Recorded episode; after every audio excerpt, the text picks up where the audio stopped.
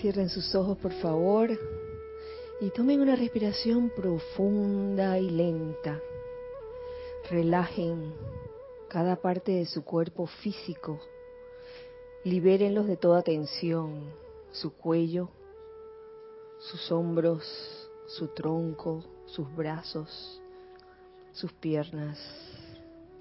Sientan esa liberación de toda tensión en su cuerpo físico. Y ahora les pido que aflojen y suelten y dejen ir todo pensamiento, todo sentimiento o memoria que no tenga nada que ver con este momento presente. Yo soy.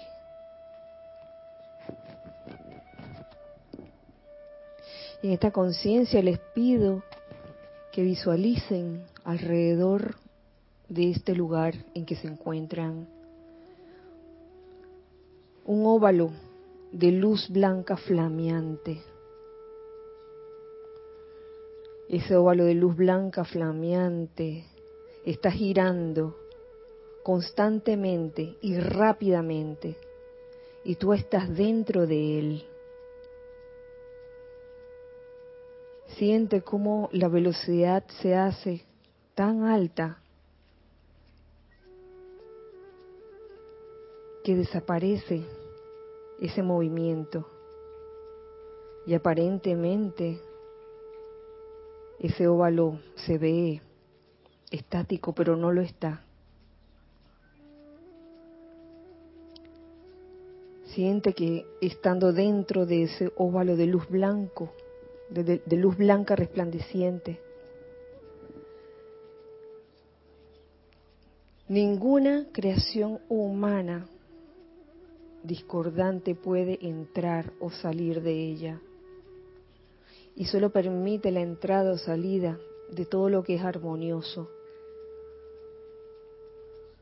de todo lo constructivo.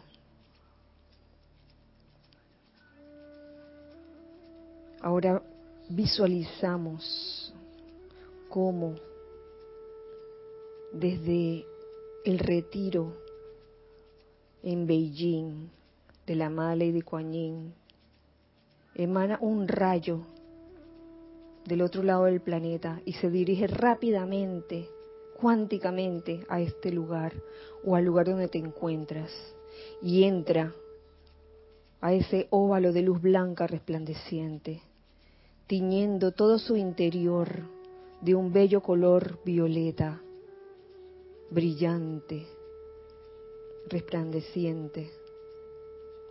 En este momento ponemos nuestra atención en la amada Lady Kuan Yin y la visualizamos dentro de ese óvalo,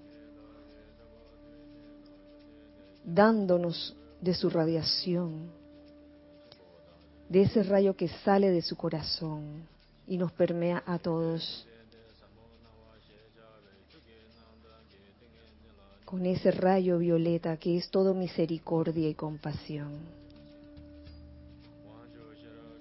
Siente tu mundo teñido con esta radiación de misericordia. Siente tus vehículos inferiores teñidos, coloreados bellamente con esta radiación violeta. Y siente de, de aquí en adelante cómo sale de ti esa llama violeta, vuelta a misericordia y compasión, rodeando toda la ciudad en que te encuentras, rodeando el país en que te encuentras. Y en esa acción conjunta de todos los que estén haciendo esta visualización, vemos al planeta entero rodeado de un manto violeta de puro amor misericordioso.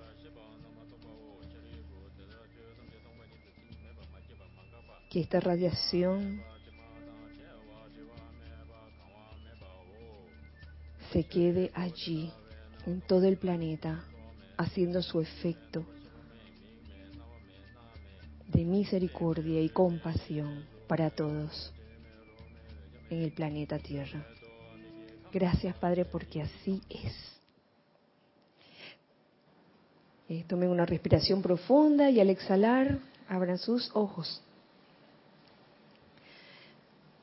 Muy buenas noches a todos, muy feliz día para todos.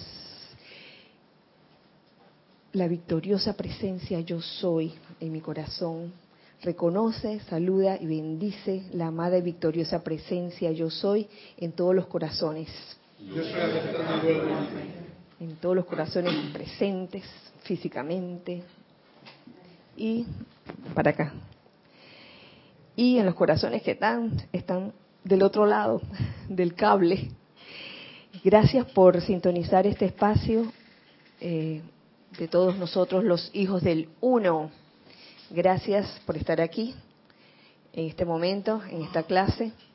Gracias Giselle, gracias Ana Julia por su servicio amoroso en cabina, chat y cámara. En este hermoso miércoles 12 de julio del año 2017. Antes que nada, quiero recordarles que tendremos tendremos una actividad este domingo. Tendremos el servicio de transmisión de la llama de la ascensión. Domingo 16 de julio. Así que están todos invitados a la misma hora de siempre. El ceremonial, propiamente dicho, comienza a las 9 en punto de la mañana, hora de Panamá, pero siempre entramos en vivo como unos 5 minutos, 10 minutos antes 10 minutos antes, serían 10 minutos antes de las 9 de la mañana, o sea, a las 8 y 50 AM, hora de Panamá. Así que están todos invitados a unirse a esta actividad de transmisión de la llama de la ascensión. Cierro paréntesis. Y faltando ya, hoy estamos a 12, dos días ya quedan con este bello retiro del Royal Teton abierto, lo cual no significa que no puedas llamarlo, no puedas invocarlo, no puedas irte en conciencia en otro en otra época del año, pero se aprovechan aquellas épocas donde sabemos que sí está abierto. Y ya dentro de dos días, el 14, pues supuestamente ya, hasta ese día está abierto el retiro abierto para todo público. De ahí en adelante solo los VIP pueden entrar. Así que adquieran su membresía. Sí. Bueno, antes de terminar esta, este ciclo con el retiro de Royal Tito en abierto, quería traer un tema, o más bien una cualidad, y cargar, cargar este momento cargar todo este ciclo que hemos pasado con la llama de la precipitación con una cualidad muy especial. Y es la cualidad de la misericordia. ¿Por qué será, verdad? ya veremos en el transcurso de, la clase de, qué se trata. Eh, por lo pronto, la cualidad de la misericordia a mí me evoca momentos eh, muy definidos en todos estos años en que he estado dentro de la enseñanza de los maestros ascendidos y es y son las veces en que una persona, un estudiante, un hermano, un amigo del alma me escribía o se acercaba a mí pidiéndome o quizás compartiendo conmigo alguna situación que le estaba ocurriendo de esas situaciones de las que uno piensa, no puedo salir de esta, ¿qué hago? Tanto que hecho, me la paso decretando y, asisto al ceremonial o a los ceremoniales dos veces por semana o tres veces por semana. Y mira todo lo que me está ocurriendo. Pareciera que en ese momento yo sé que, ese amigo del alma se siente en un callejón sin salida. Y una de las cosas que, le, que, que les digo por, lo general, y yo estoy seguro que muchos de ustedes también, es lo siguiente. Les digo, recuerda, a ti no se te va a dar ninguna carga que tú no puedas manejar o soportar. Todo, todas aquellas situaciones que vienen a ti y que aparentemente sientes que son difíciles de manejar, mm, mm, la ley es clara. La ley de la misericordia te lo dice, no hay carga que, que tú no puedas manejar. Hay solución para todo, para todo hay solución. Y yo sé que eso está en varios en varios puntos dentro de la enseñanza de los maestros ascendidos, especialmente dentro de la enseñanza de la, de la amada Lady Kuan Yin, y lo encuentro aquí de nuevo, en los boletines privados de Thomas Prince, volumen 2, en un capítulo que se llama Karma Asignado. Pueden comentar. Igual allá, hijos del uno del otro lado, pueden comentar. En donde la amada Kuan Yin habla. Esto fue un 13 de junio de 1954. Y es bueno traerlo a colación porque a pesar de que esto, por favor, yo creo que todos los que están aquí presentes saben esto, lo que acabo de decir. Pero a veces a uno como se, que se le olvida, sobre todo cuando, cuando le ocurre a uno. Es muy fácil decírselo al otro, que no hay carga que no pueda soportar. Y cuando te ocurre a ti, de que ¡ay! y nos dice la amada Lady Kuan Yin, ninguna corriente de vida que encarna recibe en ninguna encarnación más karma del que su desarrollo le permitirá expiar completamente en el lapso de esa vida. Y está puesto en grande como para que no se lo olvide a uno. Eso. No hay enfermedad angustia ni condición que a través de la ley de justicia y misericordia pueda experimentar alguna corriente de vida en esa encarnación que sea mayor que la conciencia desarrollada y poder del individuo a quien legítimamente pertenece ese karma. Esta es la ley y pueden proclamarla desde los techos de las casas con toda seguridad. Así que cada vez que alguno de ustedes o nosotros o, o alguien que ustedes conozcan le esté ocurriendo algo, con toda certeza le pueden decir, oye, a ti no se te ha dado más carga de la que puedes manejar. Eso que ha venido a ti, tal vez discordante, eh, tiene solución, tiene salida. A veces uno piensa que no. En estos días estaba viendo una película que se llama Sin Salida. Precisamente, y es, con este actor, ¿cómo se llama este actor? Liam Neeson. No, no. Uno fulito, él, ¿dónde lo vi? En, lo vi en Meet the Parents. Era el fulito exnovio de la de la novia de, de sin salida. Creo que se llamaba Sin salida la, la película. Y sí, sí. Ah, Bruce Willis. Ah, caramba. Sí, ok, si me equivoqué, puedo haberme equivocado de título, pero trataba de que estaban en un país de Oriente, él, su esposa y sus dos hijas, y de repente eh, llegan a este país porque él consiguió un empleo allí muy bueno y pero el empleo mm, no era como muy muy beneficioso para todos. Era de ese tipo de trabajos que tenía que ver con el suministro de agua en donde parte del pueblo gran parte de la población eh, de escasos recursos quedaba afectada. Y entonces ellos hicieron el pueblo hizo como una especie de de emboscada y comenzaron a matar gente como loco y ellos estaban en un hotel y entonces ellos los orientales entrando. ¿No es Hotel Ruanda? No, Ramiro. No. Ramiro no es parecido, parecido. Yo juraría que el título era Sin salida. Sin salida. Así fue que lo vi. En inglés no me acuerdo cómo se llamaba. ¿La qué? Hotel Ruanda. Algo parecido, tú sabes. Entonces comenzaron a matar a los, que, a los, huéspedes que eran americanos. Y él se las arregló. Y eso que él no era de que espía ni nada por el estilo. Y, y, y eso fue todo el transcurso de la película y al final encuentra la salida. No se los voy a contar más. Pero la verdad que estaba buena la película. No, nos tenía así como en suspenso porque se le ocurrían cada cosa. eh, Por ejemplo, tuvo que saltar de un edificio a otro, arrojar a las niñas.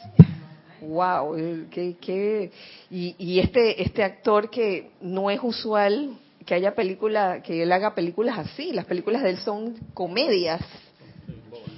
Y él, él, sobre, él vive al final. Sí, por supuesto. No, pero lo pregunto, pues, verdad, lo pregunto porque en las obras, en las obras de Shakespeare, las tragedias, todos mueren, salvo uno o dos que se quedan para contar la historia. Entonces, sí, en esos casos incluso está la salida de la muerte, de todos modos. ¿no? Pero es impresionante que todos los que estaban alrededor de él se mueren, men- menos la familia, pues. Ah, porque era blanquito. Eh, eh, sí, porque era el protagonista, la, eh, la esposa, las, las dos. Ah, sí, era guapísima y, y tenía sus talentos también. Y también era, tenía, era osada también a la hora de la hora. Pero lo que le quiero decir es que a veces uno cae, uno puede caer en situaciones en las que uno piensa de que, que, no, que no hay salida. Pero si hay salida y conociendo la ley, y a veces el estudiante de la luz conoce esto y le ocurren cosas y en el momento le dan como esos segundos de no quiero decir de qué Hay- hay la, Eso mismo. La, in- la inocencia, digamos que, Kira, digo que ahí la inocencia les salvó. La, ¿La inocencia, de de, los niños, la inocencia de, de la mujer también, y la- incluso la de él, que no sabía en qué lío se había metido, Sí, le no dio sabía. salida en aquella situación tan conflictiva. él inocentemente ajá, No, que en la- en la- volviendo a, la- a las obras trágicas de Shakespeare, donde, donde todos mueren, el protagonista, el antagonista, los secundarios, mm, recuerdo que, o no, no recuerdo un caso en que ellos, los que pasan y mueren en, la- en las tragedias, que hay- hayan, ante un conflicto que desataron, hayan pedido perdón. Entonces, o sea, el Rey Lear no pide perdón, Macbeth no pide perdón, eh, y así. Sí. Entonces mueren, claro, su salida es desencarnando, pero quien quita que pidiendo perdón todavía mantendrían más tiempo acá en la encarnación. A propósito de misericordia. claro es que sabes qué? el, perdón te lleva a la misericordia y yo pienso que que a mí se me ocurrieron dos dos características que que obstaculizan el paso de la misericordia en una situación, eh, que son la rebeldía y la arrogancia. Rebeldía porque tú quieres tener la razón y yo quiero mi libra de carne y yo quiero tener la razón. Y por andar en eso, pierdes la misericordia. Y, y por otro lado, la, la arrogancia de pensar que yo soy la santa paloma y todos los demás son los culpables. Yo soy el más santo de todos los santos. Y yo me la sé entera. Y, y de que me puedo salir con la mía, ¿no? Sin en un momento dado, eh, humildemente, acudir a la misericordia. Invocar la llama de la misericordia en un momento de que, ¿sabe que Yo sé que yo humanamente no no puedo salir de esta situación, pero yo sé que divinamente sí existe un poder mayor. Humanamente no, pero divinamente sí. Y en eso consiste la, la diferencia. Esos casos donde uno está ofuscado, quizá el primer impulso no es pedir perdón. Ajá. Que a veces cuando uno está ofuscado y cree que está atrapado, a veces el primer impulso no es pedir perdón, porque uno cree que se lo merece, que la solución uno se la merece. Ah, sí. Entonces, en esa postura, pues deja para lo último pedir perdón, cuando quizá habría que partir por ahí. Sí, sí, sí, pedí perdón. Eh, actitudes también, las actitudes ante, ante la vida misma. Se le olvida a uno pedir perdón y se le olvida a uno eh, ser agradecida. ¿Qué iba a decir? ¿no? Pedir perdón y dar perdón. Claro. Perdonar también. Ajá, sí. Entonces, eh, no sé, como que la vida misma se encarga de, de, de que uno aprenda la lección de la misericordia, porque la, la lección de la misericordia no es tanto recibir misericordia como darla. Y a veces uno le ocurren en la vida eh, situaciones en las que uno ve que la injusticia o ve que otra persona está haciendo algo que tú sabes que no que no está bien o que no está correcto o que está infringiendo la ley y en ese momento uno se olvida de la misericordia y uno dice ah sí que le den duro no ojalá que el castigo sea no ese tipo de cosas y en ningún momento te pones a pensar o nos ponemos a pensar de que oye si esa cosa me sucediera a mí, ¿acaso no me gustaría a mí que fueran misericordiosos conmigo? Yo creo que sí. Yo creo que sí. Tantos, tantas situaciones y tantos ejemplos que hay de eso. Continúo leyendo lo que, lo que nos dice la amada Lady Kuan Dice, María ha dicho, el Señor, la ley, prepara la espalda para la carga.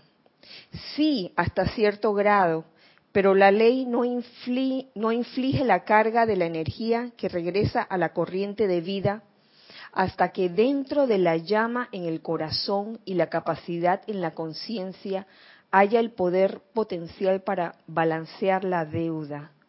O sea que todo está puesto en orden divino. Te lo leo de nuevo. La ley no inflige, no inflige la carga de la energía que regresa a la corriente de vida hasta que dentro de la llama en el corazón y la capacidad en la conciencia haya el poder potencial para balancear la deuda.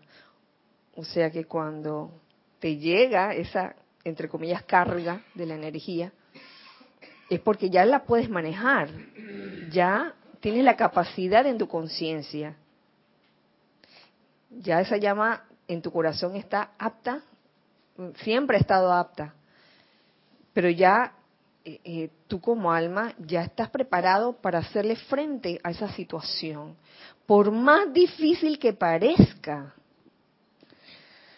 ¿Dónde estarían la justicia y la misericordia si las deudas regresaran más rápido que el poder desarrollado dentro para expiarlas? ¿Ustedes se imaginan?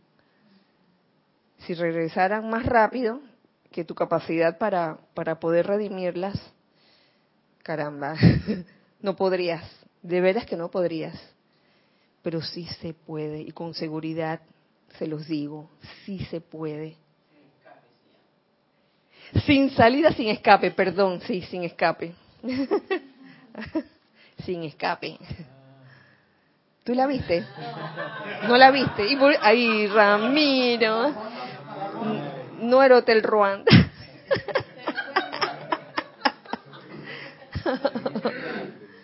Sí, porque Sin Salida es el nombre de otra película, ¿verdad? Mira tú. Y Atrapado sin salida es otra. Definitivamente. Atrapado sin salida con Jack Nicholson. Sí, esa es una clásica. Esa es una clásica. Sí. y, y, y de verdad que están aparentemente atrapados. Pero todo estaba aquí en la mente. ¿Dónde estarían la justicia y la misericordia si las deudas regresaran más rápido que el poder desarrollado dentro para expiarlas? Ahora bien, dentro del alma está el poder potencial para expiar cada pizca de karma que le pertenece y que se le asigna a cada corriente de vida pero muy pocos, poquísimos hombres, mujeres y niños adoran lo suficiente a la presencia de Dios como para exteriorizar ese balance. Esto fue descargado en 1954. Yo creo que hay un poquito más, ¿no? Hay un poco más que, que muy pocos, poquísimos hombres, mujeres y niños. Cuando lo hagan, la enfermedad y la muerte, la desintegración y el fracaso dejarán de ser. Así de sencillo. adorar a la presencia de Dios, amar a la llama, interiorizarte, irte para adentro. Hay muchas formas de hacerlo. La meditación ayuda. Eh, entrar, entrar en el sol es otra. Entrar en el silencio, en el silencio real, donde no importa lo que esté sucediendo afuera, tú estás en tu silencio en ese momento y de verdad que las respuestas llegan. Eso se los garantizo. Y eso es bastante confortador. Y de parte de un ser como Lady Kuan Yin, que es todo amor misericordioso, yo creo que cuando a cualquiera de nosotros nos suceda alguna situación de esas críticas, recordemos, recordemos esto que ella nos está diciendo, que en verdad eso que ha venido a nosotros realmente lo podemos manejar y para todo hay salida y escape también.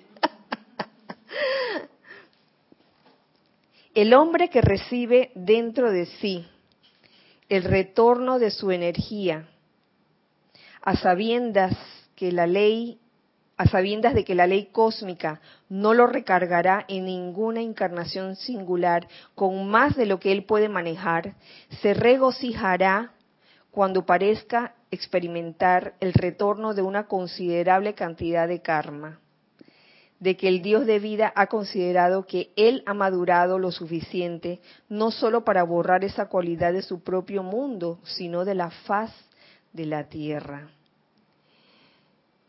Hace unos años atrás nos, eh, se hacía una petición acerca de, de, del no sufrimiento ¿En qué situación específicamente? Que se diera la purificación sin necesidad de sufrimiento. que se diera la purificación sin necesidad de sufrimiento. Te puedo decir que el día que se elimines la rebeldía y la arrogancia en ti y te centres en tu origen, en tu llama, estoy segura que toda esa energía retornante que venga a ti no causará sufrimiento.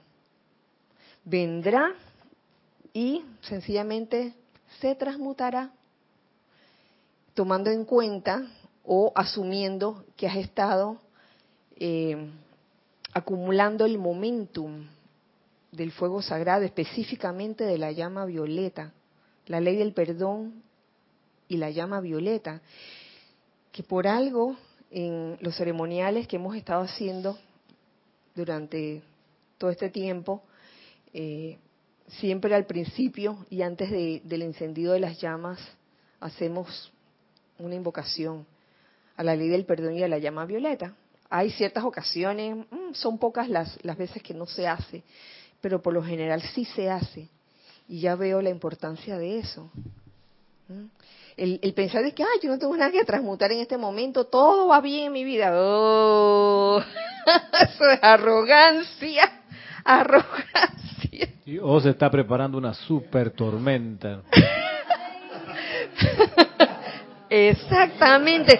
Tota calmo es que, ay, como no está pasando nada, ¿para qué voy a invocar la llama violeta, el fuego violeta? Ahí es donde más, mira, agarrando la musculatura antes que venga el twister, ¿no? Pero pienso también, se me ocurre que era, en la medida que uno transmute, consuma todo el karma propio discordante, y todavía tiene la dispensación de estar encarnado, creo que le empieza uno a echar mano al karma o a la, efluvia pues familiar, la atmósfera de la ciudad donde uno está, empieza como creo a poder eh, transmutar karma colectivo del cual uno también es, claro. es, socio, pero ya no es solamente el pequeño karma o el, el karma propiamente tal de uno individual por la creación personal. Sí, porque, no sé, porque si uno, se me ocurre que si uno tramuta todo el karma propio discordante, al día siguiente no, no, o sea, no es necesario que desencarne para que, porque ya terminó su tarea, porque la cuestión es poder quedar sirviendo a transmutar karma que no es necesariamente de uno. Así es, y, y, no solamente eso, Ramiro, sí, e, eso, eso es válido, o sea, el, hay karma individual, el de cada uno, pero también hay el karma colectivo, karma nacional, karma familiar, todo eso, todo eso. Y, y que si lo ves con ojos misericordiosos, eso no representa realmente una carga, eso es cuestión de, de uno eh, tomar esa disciplina de invocar esa llama, invocar la llama violeta. Amén de que, de que el fuego violeta no solo es para transmutar, el, el verdadero uso de la llama violeta es descargar, descargar los regalos, los regalos divinos. Pero mientras haya ese karma eh, que haya que redimir, pues se invoca la llama violeta para eso. ¿no? Para- Sí, pienso que qué gracia tendría, qué justicia o misericordia tendría para la evolución que los que conocen y practican el uso del fuego sagrado de transmutación, una vez que transmuten su propio karma, desencarnen de una vez y desaparezcan del plano de la forma. Qué gracia, qué misericordia habría en ese caso, pudiendo, ah, claro, con el deseo de ascender, pudiendo escoger quedarse para transmutar más de la energía discordante de la efluvia, de la cual igual uno es signatario. Tú leíste ese capítulo. No. o sea, sí, pero no. Es que ti- tiene que ver con lo que sigue a continuación. Precisamente.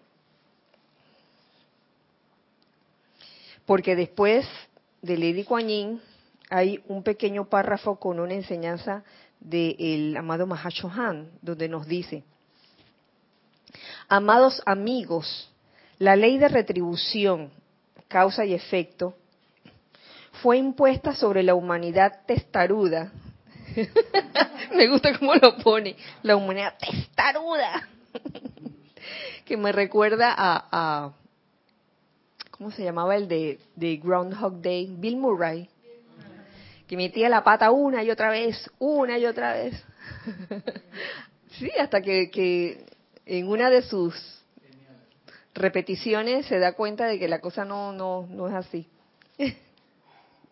La humanidad testaruda, de manera que pudiera aprender mediante el dolor de la energía retornante de la ley del círculo, que todo lo que sale de un hombre regresa a él.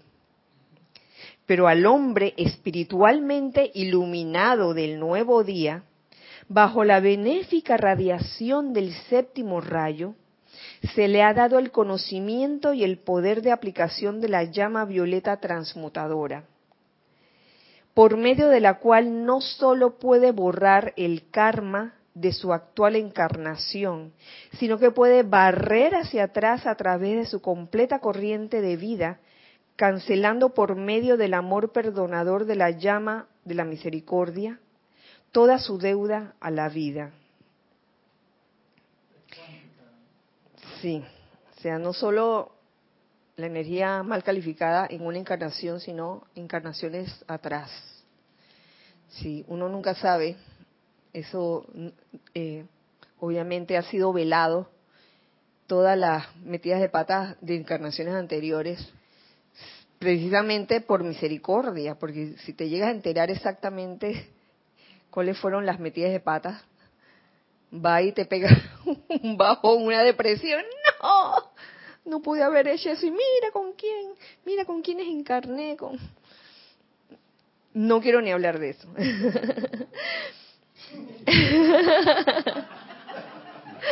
Porque no sabemos, no sabemos las asociaciones, cómo ocurren y por qué hemos escogido encarnar bajo una X familia, bajo un X país, etcétera. Y no es cuestión de jalarnos los pelos unos a, otros, ¿no? Que, ah, no te soporto. Oye, que para eso está el tercer templo, ¿no? Para uno realmente lograr el, el control de las energías en, en ese aspecto y, a través del amor divino poder suavizar esas fricciones. Por último, nos dice el Mahashohan, esta misericordia lleva consigo una obligación de extender esa misericordia a otros. Y para cada uno ser un puesto de avanzada del Padre en la carne. ¿Lo ven? No es solo, ay, redimir mi energía mal calificada, porque eso es una conciencia de yo mi mío todavía, aunque estés en la enseñanza. Ah, pero como ya yo redimí lo mío, yo no tengo nada que ver con el prójimo, sin escape. Sáqueme de aquí, dice Ramírez. Sáqueme de aquí. oh, no te vistas que no vas. ¿Qué iba a decir César? Lo que pasa, Kira, yo creo que el, el ser humano no puede dar lo que no tiene. El ser humano no sabe dar perdón, porque le enseñaron a disculparse. No, en serio, la gente no dice perdón, dicen disculpa. Y si, y si confunden disculpa con perdón, mucho menos van a tener misericordia para con otros. Entonces el problema de la humanidad está que nos han inculcado de niños, pídale disculpa a la maestra, pídale disculpa al vecino, y nunca nos enseñaron a decir, pídale perdón al vecino. Entonces, si no tenemos eso, que es lo fundamental, ¿cómo vamos a tener misericordia? Bueno, pero te cuento que la cosa estaba avanzando, porque yo he visto situaciones donde sí, sí se pide perdón. Cada vez veo más situaciones, y eso es alentador, tú sabes, César. Y, y sabes que hay dos palabras que son difíciles, perdón y gracias. Son las dos palabras más difíciles. Yo no sé.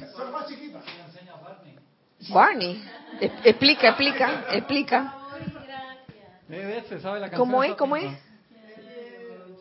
No, pero esa no es la canción. Esa no es la es canción. ¿Cómo es Nereida? No, no me la sé, pero sé que es por favor y gracias. Dinosaurio Violeta, que, que Ah, el programa sí. de los niños. Ajá. Él tenía una canción y, y es Violeta. Sí, No te burles el dinosaurio. por favor, por favor y gracias. Eh, creo que te oí decir a ti, Ramiro, en, en una clase hablabas de, de ser cortés y ser amable, me parece. Sí, la cortesía y el amor, que no son... Bueno, sí, cortesía y amabilidad también. Que no es, no es lo mismo y no es suficiente ser cortés, claro. ni suficiente ser Ajá. respetuoso para ser reverente. Ah, sí, exacto. Exactamente. Y estás en lo cierto, no es suficiente ser cortés y amable para ser reverente. Pero no significa que por ser reverente ahora no vas a ser cortés. Al contrario, vas a ser reverente y vas a ser cortés y amable. O sea que el por favor y, y el gracias deberían estar en nuestro lenguaje varias veces en un día, ¿no? Y, el asunto este, este de, de dar misericordia a otros también, a ver, sí, sí, extender esa misericordia a otros. Esta misericordia lleva consigo una obligación de extender esa misericordia a otros.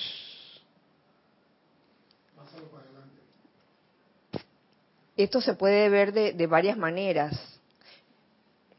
Se me ocurre verla de la manera de el mercader de Venecia, donde Porcia le dio oportunidades a Shylock. Oye, pero acepta las tres mil libras que te están tres mil libras o eran ya seis mil. Ya le estaba doblando la cantidad que él había pre- eh, prestado a de educados. ¿A quién le- a Antonio, Antonio. Basanio, a Basanio Antonio, Antonio para que Antonio... eh, Bueno, Jingo Biloba, Jingo Biloba, bueno, a Basanio. Entonces, oye, le estaban doblando la cantidad. Y Shylock, no, yo quiero mi libra de carne. Y por tener esa actitud de yo quiero mi libra de carne, actitud que a veces se ve en la vida diaria, en el mundo externo, yo quiero que no sé qué, voy a reclamar no sé qué. No significa que ahora no, no vas a nunca reclamar nada, pero, ¿cómo les digo? Es esa actitud como de, de incomprensión hacia otros, como de, me cierro y no te voy a comprender. Uno puede en un momento dado reclamar algo, sí, bueno, la comida en un restaurante, ¿no? Pero no por eso ponerte este enojadísimo, irritadísimo y, y- y salir de allí botando, botando un poco de energía mal calificada. De veras que uno no sabe por qué habrá pasado eso. Es lo que les quiero decir. Y yo tenía mi libra de carne, mi libra de carne. Y luego cuando le pasa a uno algo parecido, entonces si quiere que, ay, misericordia, misericordia, por favor. ¿Tú ibas a decir algo, Salomé? Creo que esa es nuestra naturaleza humana. Entonces es difícil tener misericordia y perdón si somos, si tenemos esta naturaleza, porque creemos que nos merecemos todo y cuando nos viene la energía de vuelta y nos provoca dolor, sufrimos y nos sentimos víctimas. Entonces es difícil cambiar esa actitud y ese sentimiento si estamos siempre manifestando la naturaleza humana. Yo puedo hablar por mí, porque cuando yo empecé a transmutar con el fuego violeta, que no tenía idea, nadie me, me dijo de qué se trataba, solamente que vi el libro, o sea, un, un decreto, y comencé a hacerlo. Creo que eso fue lo que transformó un poco mi naturaleza humana. Y yo lo veo como antiguamente cuando yo era niña, mi mamá tenía, no había lavadora en la casa, no existía. Entonces, eh, había una persona que iba a lavar la ropa, pero tenía que lavarla con las manos, con un cepillo, hervir la sábana. Era todo un ritual eh, y era, era bien duro ese trabajo. Pero podíamos volver a usar la ropa que ensuciábamos. Ahora creo que en la época moderna, para mí, aunque a lo mejor es ridículo lo que voy a decir, pero pienso que la lavadora es, la, es el fuego violeta. Yo instalo, yo programo mi lavadora y me voy a hacer otras cosas y esa lavadora está sacando todo lo, lo sucio, pero yo puedo estar haciendo varias cosas a la vez. Y la lavadora es la que está lavando toda, toda la ropa y energéticamente pienso que el fuego violeta es la que me está limpiando. Antes aprendía por sufrimiento, a golpes. Ahora ni siquiera yo creo que uno se da cuenta que está transmutando porque está tan cómodo, Mm. te vienen las cosas y ya tú no- uno tiene otra conciencia, porque el fuego violeta se está encargando de lavar la basura. Y es que, y es que uno a veces tiene un hábito de determinado comportamiento, por ejemplo, formas de reaccionar cuando vas manejando y, pasan cosas, estás manejando y de repente el que estaba adelante se detuvo y, tú querías seguir adelante y, te enerva. A veces no, no observamos esa reacción en nosotros. Y después cuando nosotros estamos en esa posición de que nos tenemos que detener por algo y pasa el otro y te grita pedazo de no sé cuánto, yo dije la vez que yo tengo memoria que me ocurrió, que alguien me gritó porque yo me, yo me detuve porque el semáforo me tuve que detener, pero se podía seguir recto, pero no a la izquierda, y yo quería doblar a la izquierda. Entonces el que estaba detrás de mí se pasó hacia el lado mío y me gritó. Yo me sentí tan mal, yo dije, ¿por qué me habrá gritado eso si yo soy tan buena? No lo dije, pero lo, pensé yo y que, oye, pero ¿por qué? Y, es que uno no se acuerda de las que uno ha hecho. Después me di cuenta de que, que, que tan buena ni que ocho cuartos, ¿no? Que digo, lo he llegado a sentir, que yo estoy detrás y el carro que está adelante se detiene justo cuando yo quiero seguir adelante. Y a mí me, entra- me, me entraba una cosa y yo me di cuenta de eso. Y ahora que me doy cuenta, gracias Padre, e- esa insultada que me dieron me permitió a mí ver en qué, en qué hábito yo, yo estaba cayendo, en el hábito de estar malhumorada cuando un auto o un conductor me hacía lo mismo.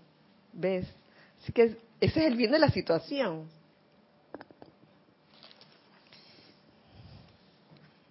Y por eso voy a otro capítulo que está dado por el amado Mahashohan que se llama Sembrar el Bien, que tiene que ver también con toda esta clase, tiene que ver con la precipitación, porque si queremos ser realmente presencias precipitadoras, pienso que deberíamos tomar en cuenta todo esto de la misericordia y luego de la misericordia eh, estar conscientes de, de sembrar el bien en todo momento. Se los voy a leer. Dice así. Amados amigos de mi corazón, esto fue dado, descargado un 18 de julio de 1954.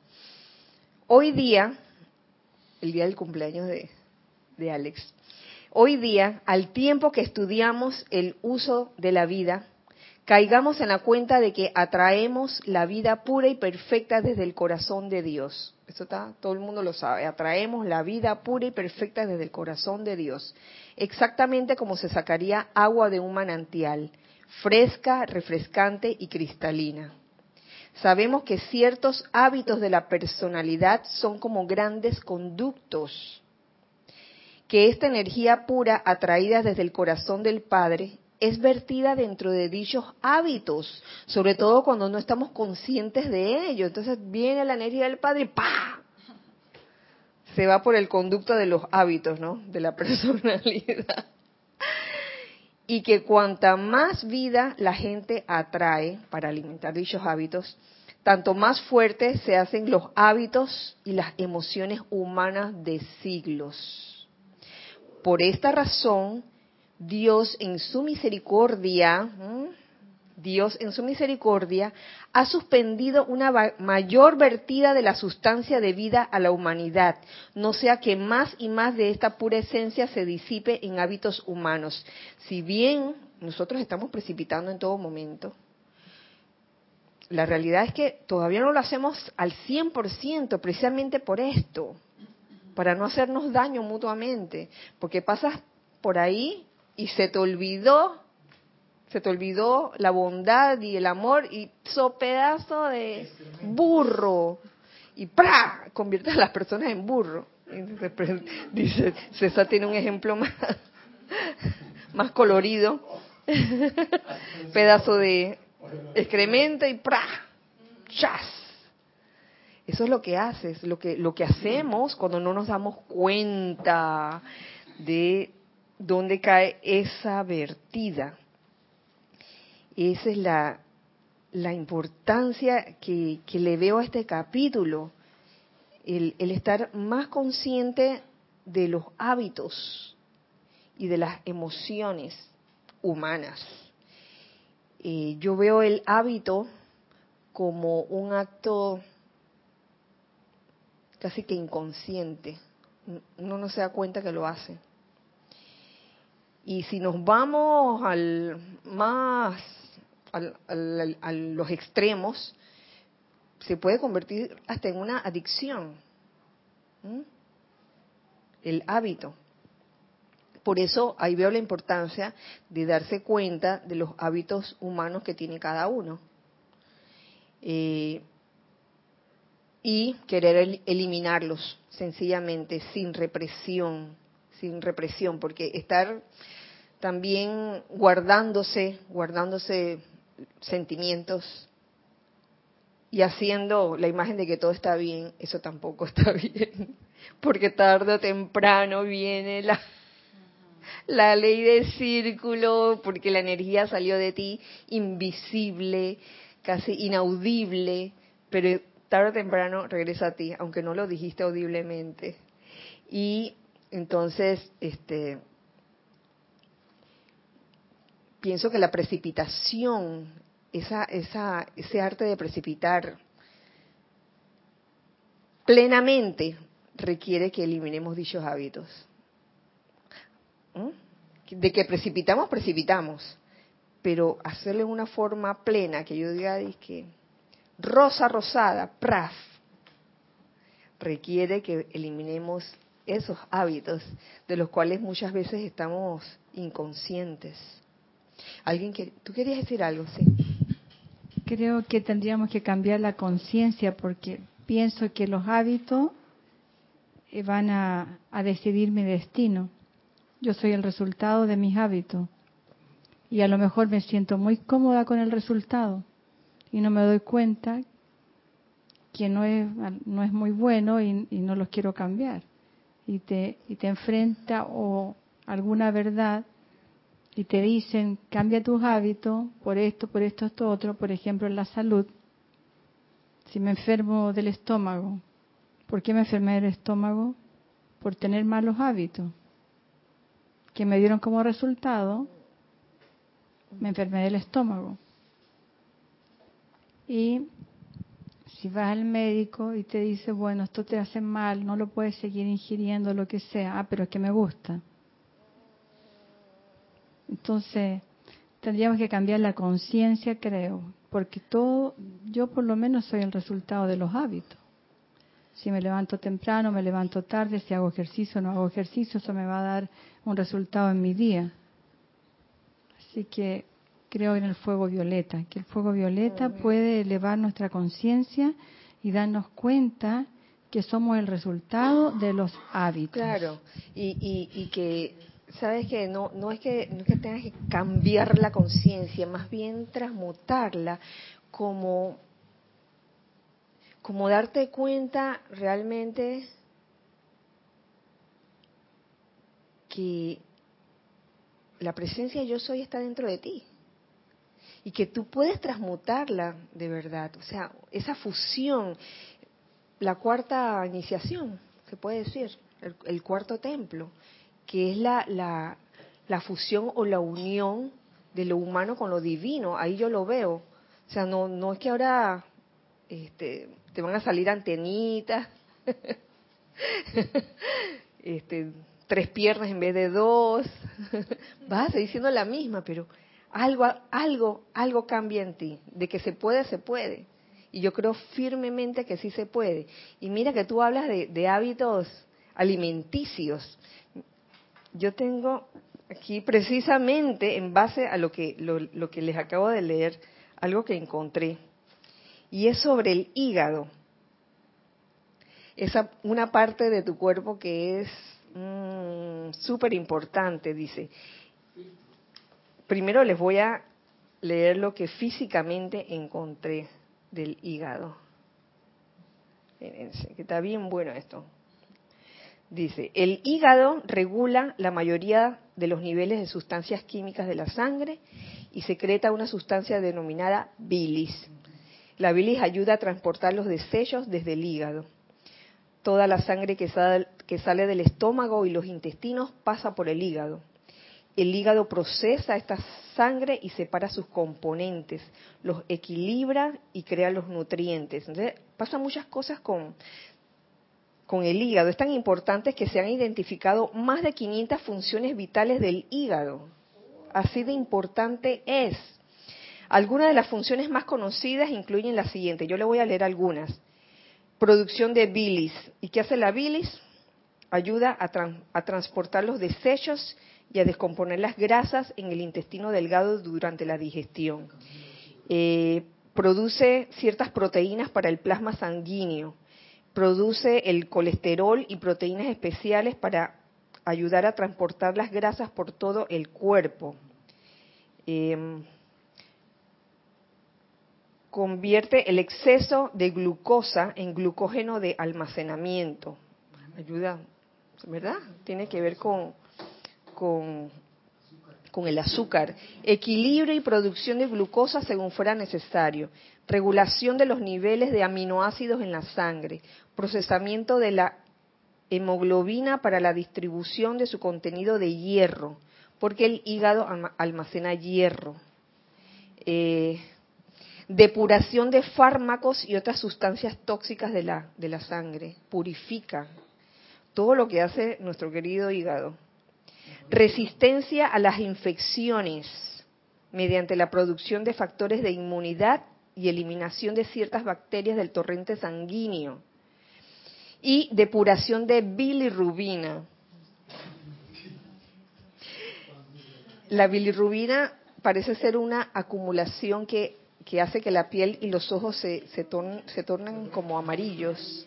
Eso no tiene que ver con ictericia, te pregunto. ¿Ah, sí? Que le dan a los bebés cuando, a veces cuando nacen que se ponen como amarillentos. Y no porque sean chinitas, ¿no?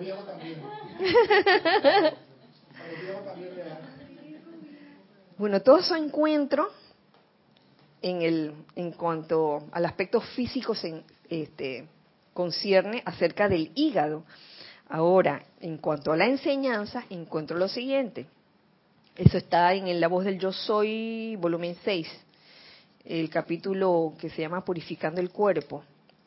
Dice, el hígado es el órgano en el cuerpo físico donde se acumulan la energía calificada discordantemente y la sustancia descargada mediante pensamientos y sentimientos discordantes.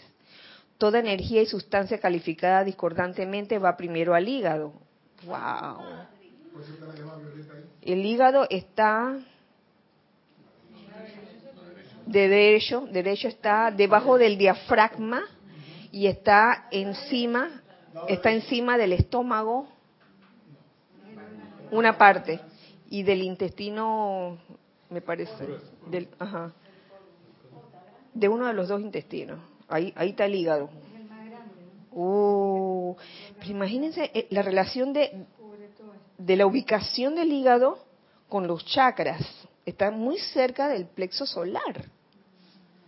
Que ese chakra cuando está en su en su modus cóncavo que está chupando eh, te hace ser glotón, glotón, no, solo glotón eh, de comida física, glotón de todo tipo, eh, avaro, aquí se acumula avaricia, glotonería, miedo sobre todo aquí, wow, entonces eso está cerca del hígado, entonces yo me imagino cuando uno califica la energía discordantemente, quién es el que sufre y entonces de ahí se repartirá según la especificación, ¿no? Chuleta. Es bueno saber estas cosas. Ajá. Si el hígado se limpia, yo lo limpié y creo que tuve, fue una experiencia espectacular la segunda vez que se lo conté a algunas cercanas, personas cercanas, sentía que yo iba a volar. Era, era tal la sensación de agrado, de bienestar, que sentía que de verdad, que verdaderamente iba a elevarme del piso. Sí. Era maravilloso. Y nunca en mi vida sentí una, una sensación así. Y era porque el hígado estaba limpio. Y, fíjate, lo que tú dices es importante. Es, es importante cuando tu hígado, tu hígado ha estado acumulando tanta este, impureza, este, no solo de, alimentos dañinos o sustancias, medicamentos, sino energía que tú calificas discordantemente. Es importante que la limpieza no solo sea de afuera para adentro, sino de adentro para afuera. Llama violeta, el fuego violeta, el fuego purificador, la llama blanca, la llama de la ascensión que también purifica. Toda energía y sustancia calificada, le sigo leyendo lo que encuentro en este capítulo, toda energía y sustancia calificada discordantemente va primero al hígado. Es allí donde comienza el deseo humano. El sostenimiento de esos deseos destructivos mediante la acumulación de la energía y sustancia atraídas allí es lo que conforma los hábitos destructivos. Fíjense ustedes. ¡Wow! Hábitos destructivos, deseos destructivos. Deseos destructivos no solo se refiere a cualquier mala calificación que, tú puedas tener hacia otro ser, sino hacia, uno mismo. A veces uno mismo no se da cuenta, tiene ese sentimiento de autodestructividad. Y la verdad que esa no es la idea. No es la idea, no es la idea. Que yo creo que, como tú dices, no es, no es cosa de, la, de limpiar el hígado físicamente solamente, es, es todo el, Claro. Eh, espiritualmente.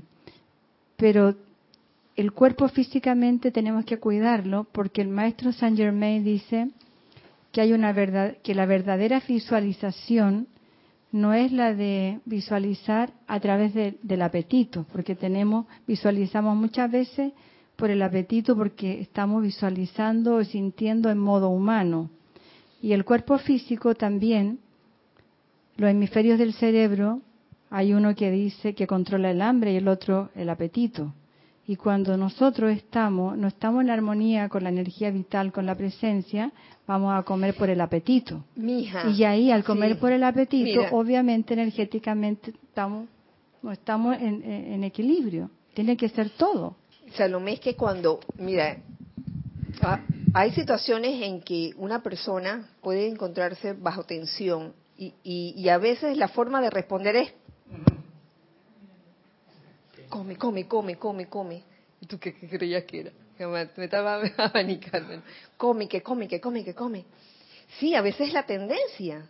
Yo me he visto así en algunas ocasiones y conozco personas que también han estado, come, que come, que-". pero es por, por, por, por ese sentimiento de ten- tensión, naturaleza humana, que uno debería estar consciente de que eso no es, eso no es, no es, no es, ni estudiante de la luz ni, ni, ni, ni nadie, ni nadie, porque hay personas incluso que pueden no estar en la enseñanza y, y wow, he conocido personas también que independientemente de que estén o no en, en enseñanza, eh, llevan una vida re- realmente inofensiva.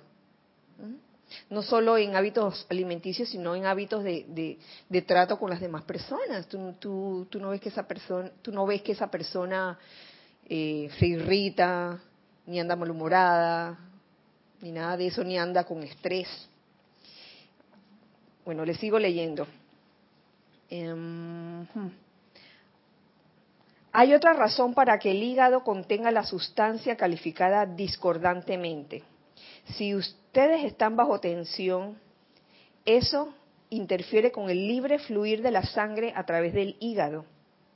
Cuando la preocupación, el miedo, la irritación, la ira o cualquier sentimiento discordante están actuando, el hígado se aprieta y, retiene toda sustancia y cualidad que pueda haber allí en el momento.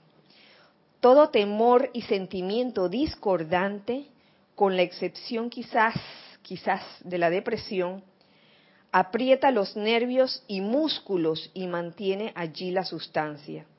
Si esa tensión continúa, la sustancia no es descartada. Por eso es tan importante el relajamiento. Comienza a solidificarse y pronto el cuerpo se desintegra si, si no si no aflojas esa tensión.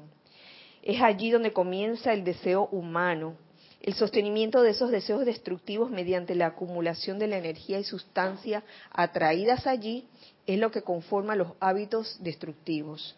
Por esta razón debería darse una atención especial a la purificación del hígado. Mm, mm. Y no solo con hábitos alimenticios, sino también visualizándolo en luz. Visualizándolo en luz, de adentro para afuera, de afuera para adentro. Eh, lo de adentro para afuera está muy bien, pero si no se resuelve lo de adentro pa- para afuera, por más afuera, de afuera para adentro que haya, sigues, de que vuelve la misma, hasta que tomas conciencia, no, ya no quiero esto para mí, y cambia tu actitud, y entonces ya se hace permanente, ¿ves? Exactamente, se hace permanente, consciente, y, y se da cuenta uno. Em,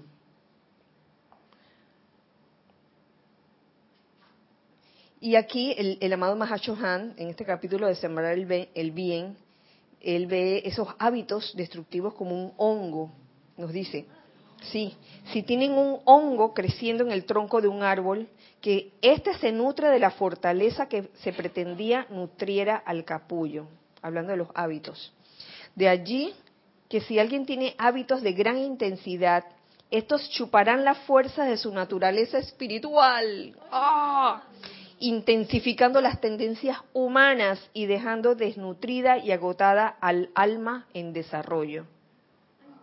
Sin darnos cuenta, diga, ay, ¿por qué medito tanto y no pasa nada? Y, y estoy de mal en peor, ¿por qué voy al y decreto y por qué no pasa nada? Y es por esto, no nos, estamos- no nos damos cuenta que tenemos el hongón ahí, el champiñonzón ahí pegado de hábito, el portobelo portobelón aquí pegado y uno dice magna presencia yo soy malo ahí se lo lleva el, el hongo con los hábitos y es es es es bueno darse cuenta de eso y tomar cartas en el asunto y despabilarse y no pensar de que, ay, que el mundo se está acabando, se me está acabando.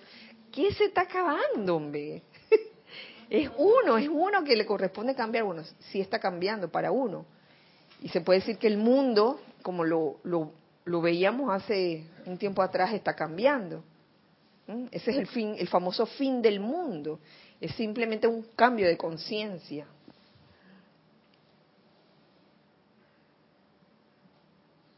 bajo la ley cósmica, y voy a saltarme todo lo que, lo que dice porque básicamente habla de las semillas, de que todas las semillas, cuando están en semilla, todas se ven casi iguales y tú no sabes lo que va a salir de allí.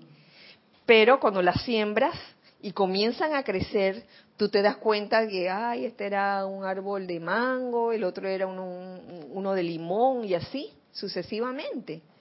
Y a mí me da risa porque cuando estaba leyendo esa parte me recordaba precisamente los caninos.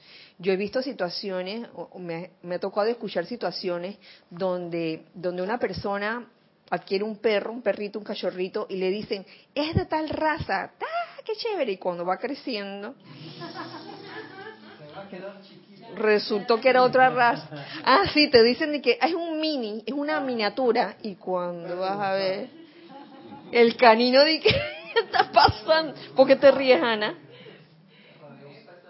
Ay, Ana le pasó así, dice. Sí, te, te dijeron que era de una raza. Ay, pero si Odín es chiquito. Ah, Odín es mediano. Ah, bueno. y, y, y te dijeron que era chiquito. Bueno. Lo otro que pasa con, con las semillas que somos todos es que no recordando recordando las palabras de la amada señora Caridad a la, a la amada Lady Nada recuerda tus raíces o decía algo así verdad no olvides tus raíces y es que a veces uno se le olvida las raíces la raíz de, de, de cada uno de nosotros es la misma. Esa, es esa presencia yo soy que está en todos nosotros, en nuestros corazones. Eso es lo que todos tenemos en común. Si ya cuando crecemos, este, uno se vuelve futbolista, la otra se vuelve porrista y el otro se vuelve arquitecto, qué sé yo.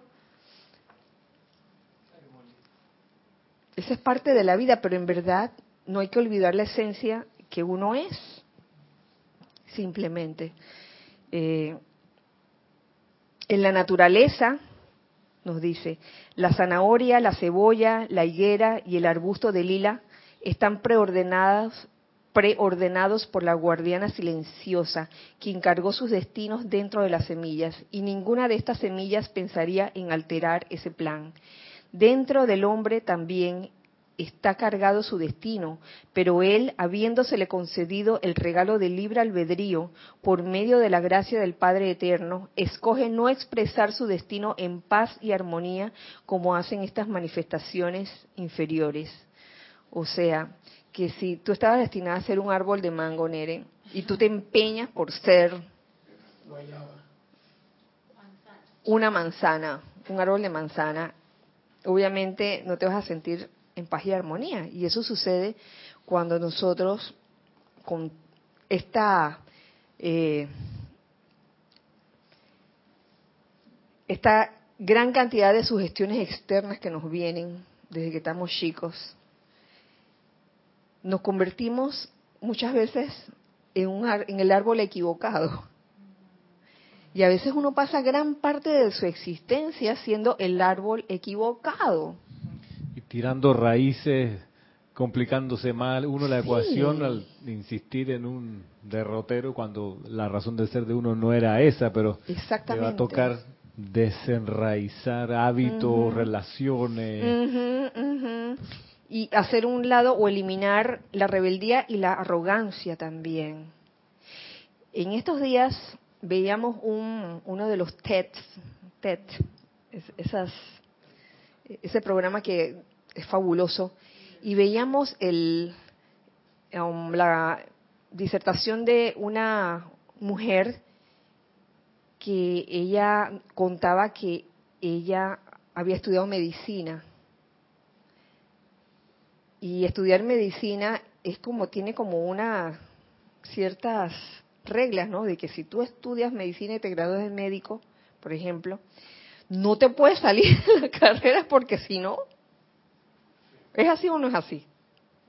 O sea, como que hay, hay, hay una especie de tabú, por lo menos en, dentro del lugar donde ella estaba, como que... Entonces, ella se dio cuenta de muchas cosas y se dio cuenta a las finales que en verdad no quería estar allí. Y se salió de, de, esa profesión. Entonces, ¿cuántas, ¿cuántas veces no nos podemos encontrar con situaciones así, donde las, las personas están en la profesión equivocada? O sea, que eres el árbol disque de manzana cuando en verdad eres un árbol de, de mango. Y vivimos así como, como con falta de paz y armonía en nuestras vidas. Sentimos como que las cosas no fluyen y quizás es por eso, porque no estamos siendo el árbol que somos. O sea, no, no estamos desarrollándonos como, como semilla, haciendo lo, haciendo lo que vinimos a hacer, ¿no? Entonces estamos equivocadamente. Entonces ese es el mensaje también, que, que, que tratemos de, de en verdad encontrar cuál es nuestra verdadera raíz, qué somos realmente. Eh, e ir sembrando bien, conociendo la misericordia, la ley de misericordia, cómo trabaja, que a nadie se le da más carga de la que puede soportar. Eso no significa que ahora voy a hacer de las mías, de que, ay, voy a hacer como a mí no, como la carga me va, que me va a venir de regreso, yo la puedo soportar, entonces voy a hacer desmadres por ahí. Esa no es la idea, esa no es la idea. No se ilusione, esa no es la idea porque va a venir sufrimiento con eso y la, la, pasarás muy mal la, la idea es, oye, ir redimiendo toda, toda esa energía que, que viene a ti para ser liberada, pero ir al mismo tiempo sembrando, sembrando buenas causas. Y esa es la clase de hoy. Bueno, Nos vemos la otra semana, nos vemos el domingo en el servicio de transmisión de la llama de la ascensión a las 8 y 50 AM, hora de Panamá. Eh, por favor, eh, conéctense a Skype desde las ocho y media para ir reportando sintonía. El que reporten sintonía a ustedes es muy importante porque así nos da una idea de quiénes están con nosotros en ese momento todos nosotros al unísono haciendo este, este servicio de transmisión de la llama de la ascensión. Así que deseándoles eh, que la amada Lady Kuan nos inunde a todos con su llama de misericordia y compasión. Y que esa misericordia sea una cualidad a flor de piel que podamos tener en nuestras vidas y en nuestras acciones de día a día. Deseo que así sea y que la misericordia también se manifieste en todas sus vidas, en todos sus mundos. Que así sea y así es. Y recuerden que somos uno para todos. Dios le bendice. Gracias.